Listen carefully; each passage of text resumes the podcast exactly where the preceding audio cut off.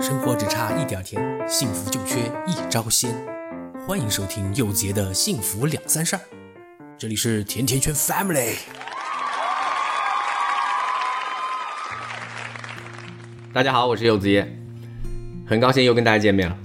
这次呢，我想分享的是我在嗯五月二号，呃一家人一起去上清古道游玩的故事。其实上清古道呢，位于浙江绍兴，得名来自于首尾两端的地名。一日上造，一日清潭。上清古道乃古时郴州一带通往绍兴的唯一官道，也有人称之为会稽古道。没错，就是会稽山的那个会稽。嗯嗯，你不知道会稽山吗？啊，就是一种黄酒嘛。江浙一带的朋友，相信应该肯定很熟悉了。这次呢，带着儿子，呃，一起去了上清古道呢。我们其实心里中还是有些忐忑的，毕竟整段下来要十四公里路，大半的他能不能坚持下来，确实是不好说。作为徒步来说的话呢，嗯，不算太多。我呢，这是第四次，呃，我太太呢是第三次吧。中间的三次呢，都是我们一起，一次是在瑞士的少女峰那边，一次呢是庐山，还有一次呢就是这次了。对，总共加起来一共三次。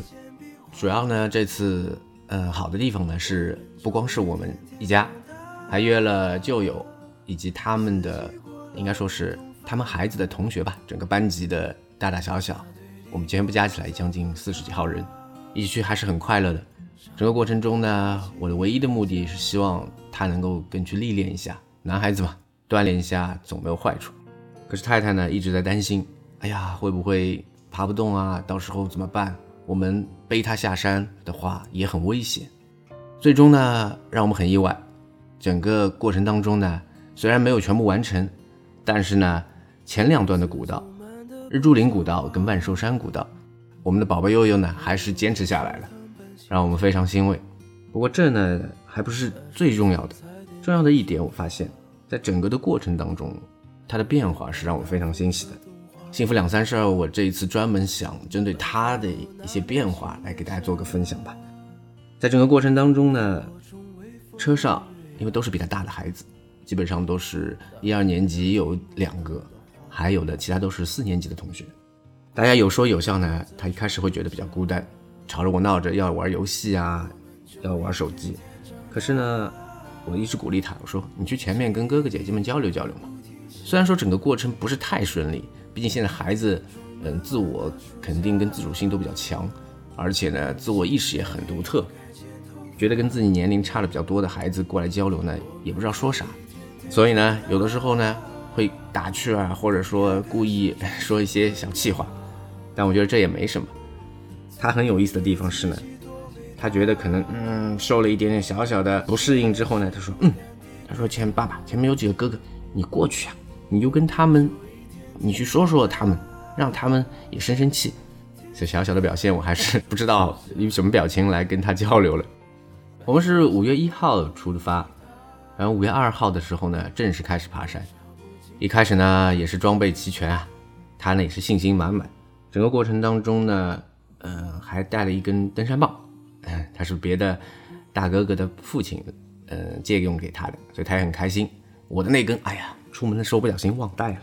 第一次徒步，他们也没有意识到可能会非常非常的热，也会非常非常的渴。那我们是把所有的装备都等他准备好的，但是呢，希望他自己来体会跟体验。他一开始走了没多久，就发现一会儿这里热啊，一会儿那里不舒服。可是走着走着，随着山路的越来越崎岖，我跟太太的爬山也会觉得慢慢的、慢慢的喘息声会比较重。他也意识到一切要靠自己来完成。有趣的事情渐渐发生了，他总是问我，他说：“爸爸，为什么我们总是在最后呢？”我说：“爸爸要陪着你和照顾妈妈。”他说：“那么我们也可以快一点。”我说：“但是你还小，你的步伐还没有那么大。哥哥姐姐们呢？他们嬉笑打闹着冲到前面去了。”他说：“我也要到前面去。”用力的爬了几步，可惜一会儿体力就不支了，又是慢慢悠悠、慢慢悠悠的。但我觉得。对我来说呢，爬山其实也是一个家人之间彼此诚心真心对话的一个过程。我们有的时候不再用语言，而用身体，用互相的帮助跟搀扶，用递过去的一杯水，就帮彼此擦擦汗，来表达眼前的路的一种坚定与互相的扶持跟安心吧。在整个过程当中，最让我感动的是第二段的下坡路非常的陡峭，其实有的地方根本就没有路，只有蜿蜒的岩石的峭壁以及一些斜坡很大的滑坡。由于我们离大部队离得越来越远，佑佑还是非常的焦虑的，他希望自己能力更强、更快一些的赶上大家。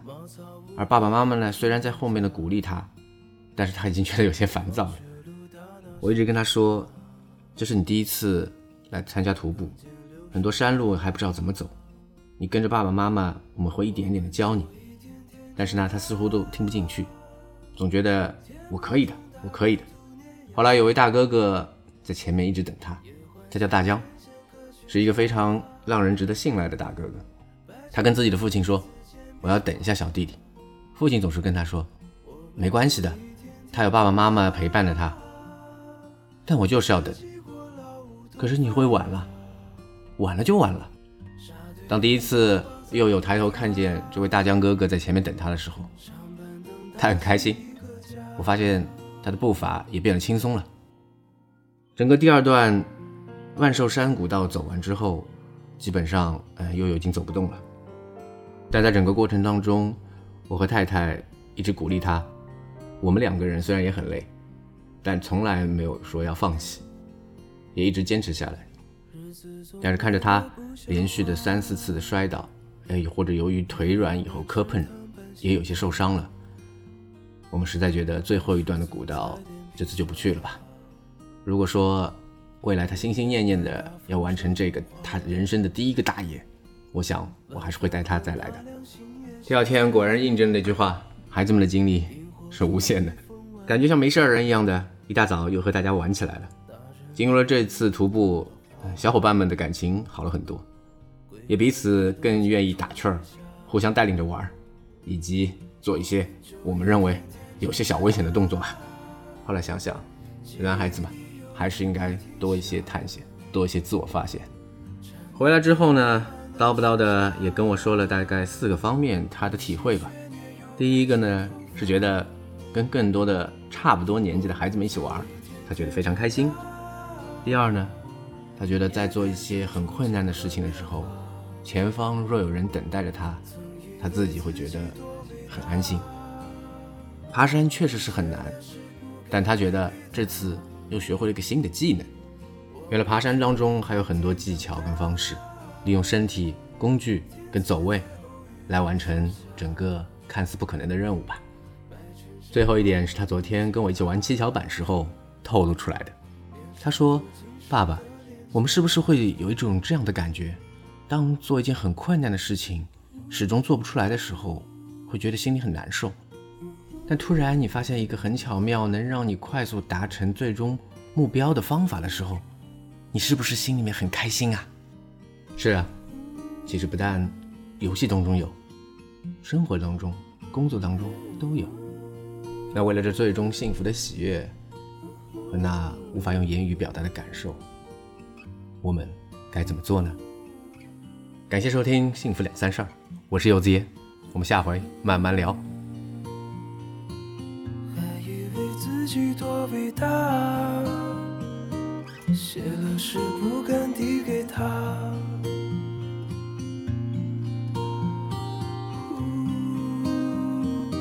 小小事不敢递给他。